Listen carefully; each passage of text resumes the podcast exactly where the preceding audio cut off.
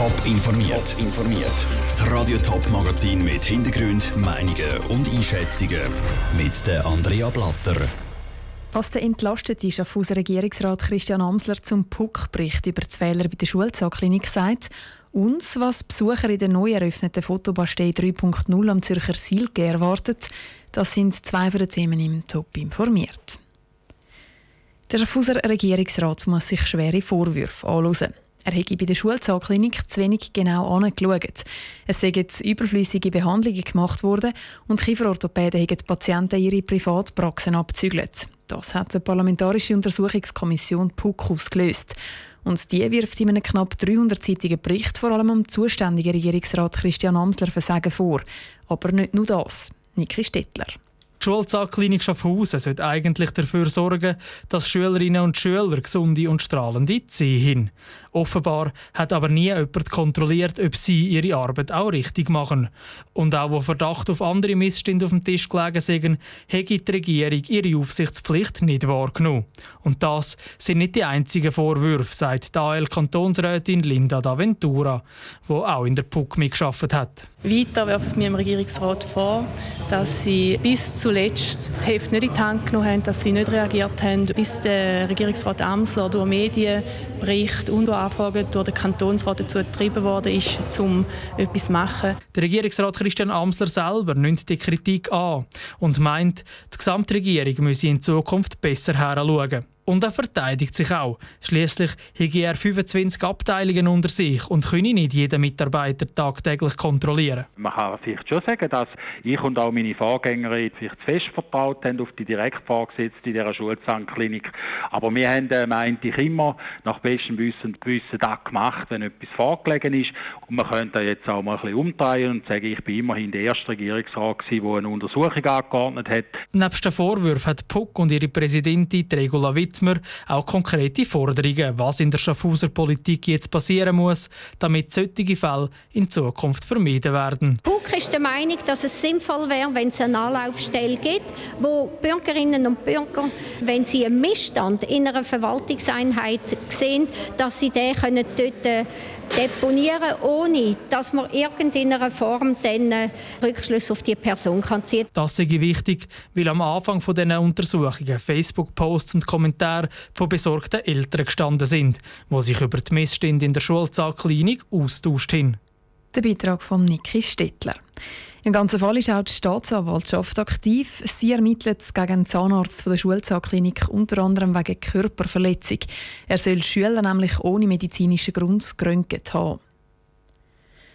Das Wetter ist sommerlich schön und das lockt die Leute aufs Velo. Und manche kann es kaum erwarten, um sein nagelneue Elektro-Mountainbike das erste Mal auszufahren. In der Corona-Krise hat die Schweiz nämlich einen regelrechten Veloboom erlebt. Und das gilt besonders für Mountainbikes mit Elektroantrieb. Das ist eine Chance für den Schweizer Tourismus, bringt aber auch Risiken mit sich. Patrick Walter. Die Verkaufszahlen bei den Elektro-Mountainbikes gehen durch die Decke. Besonders auch während der Corona-Krise. Das freut Thomas Ecker vom Interessenverband für Mountainbiker Imba Schweiz weil durch das kann eine ganz neue Volksgruppe plötzlich zum Mountainbiken, bewegen sich durch das, treiben Sport, kommen in die Natur. Das ist wunderbar und gibt Lösung zusätzliches Potenzial für den Sommertourismus. Und Tourismusregionen in der Schweiz springen natürlich noch so gerne auf den Zug auf. Sie machen zum Beispiel explizite Reklame zum Mountainbiker anlocken. Am Flumserberg gibt es auch seit Jahren extra Bike-Strecken, sogenannte Trails. Die Rechnung ist relativ einfach, sagt Katja Wildhaber von der Bergbahnen Flumserberg. Umso mehr E-Biker das es hat, umso grösser ist die Chance, dass auch jemand bei uns einkehrt und dann könnten wir sicher mehr Geld einnehmen.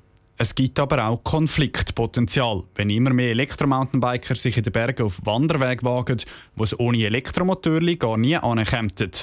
Aus dem gleichen Grund ist auch der Guido Buob, der Geschäftsführer von Appenzellerland Tourismus Innerrhoden, nicht nur begeistert vom E-Mountainbike-Boom. Solange die E-Mountainbiker auf den offiziellen Routen bleiben, ist uns da recht und freut uns, wenn die uns hier besuchen. Weniger Freude haben wir, wenn sie auf den Wanderweg sich bewegen. Im Appenzellerland ist nämlich bewusst die Entscheidung gefällt worden, die Wanderwege sollen für Wanderer reserviert bleiben. An dem soll auch nicht gerüttelt werden, gerade weil der Alpstein auch ein gefährliches Pflaster für E-Mountainbiker ist. Mark Kipfer von der Beratungsstelle für Unfallverhütung hängt da gerade ein. Tourismusregionen, die explizit Biker anlocken wollen, haben nämlich auch eine gewisse Verantwortung. Die Anlage muss sicher sein und keine Schädigungsgefahr darf von der Anlage ausgehen. Also wer etwas anbietet, der muss schauen, dass es sicher ist.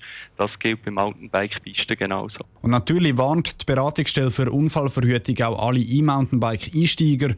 Um das Unfallrisiko zu minimieren, ist es besser, am Anfang nicht gerade den steilsten und schwierigsten Trail auszuwählen. Der Beitrag von Patrick Walter. Wegen dem Boom von Elektromountainbikes und auch normalen Mountainbikes fordert der Interessenverband IMBA, dass es nicht nur in Tourismusregionen, sondern eben auch in Naherholungsgebieten mehr Trails gibt. Das braucht es, zum Konflikt eben zum Beispiel mit Spaziergängern verhindern. Am wichtigsten sagt dort aber gegenseitiger Respekt und ein freundliches Hallo.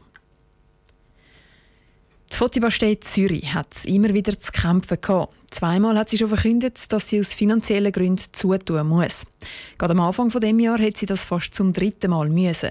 Aus Liebe zu Kunst und Fotografie haben die Verantwortlichen dann Geld zusammengesammelt, um die Durststrecke trotzdem durchzustehen. Jetzt hat die Fotobastei ihrem Finanzkonzept gefeilt und der Wiedereröffnung zum dritten Mal steht nichts mehr im Weg. Im Herbst gehen dann also die Türen von der Fotobastei 3.0 auf. Sabrina Zwicker hat sie jetzt schon mal umschauen. Über zwei Stück verteilt sich die Fotobastei 3.0. Im dritten Stock ist der Ausstellungsraum, wo sowohl professionelle als auch Amateurkünstler für zwei Wochen ihre Kunst dürfen ausstellen. Auf dem gleichen Stock bietet die Fotobastei auch eine Kulturbar für die Ausstellungsanlässe oder auch Konzerte. Was es ab dem 3. September für fixe Ausstellungspunkte gibt, erzählt uns am besten gerade der Direktor der Fotobastei, der Romano Zerbini. Wir werden im Museumsteil im zweiten Stock werden wir eine Ausstellung zur Stadt Zürich haben die heißt Schwarz auf Weiß und die zeigt Arbeitswelt aus vergangenen Tagen. Das sind Fotos aus dem baugeschichtlichen Archiv von der Stadt Zürich ab 1850 bis 1950. Und das sind Bilder, die man damals gemacht hat für die Werbung, für Prospekt, aber es sind auch Dokumentationen, wo Besitzer von Industriebauten und zum Beispiel im Flugzeugbauer auch seine Arbeit hat dokumentieren. Neu bei der Fotobastei 3.0 ist auch, dass der zweite Stock weiter vermietet angemietet werden kann.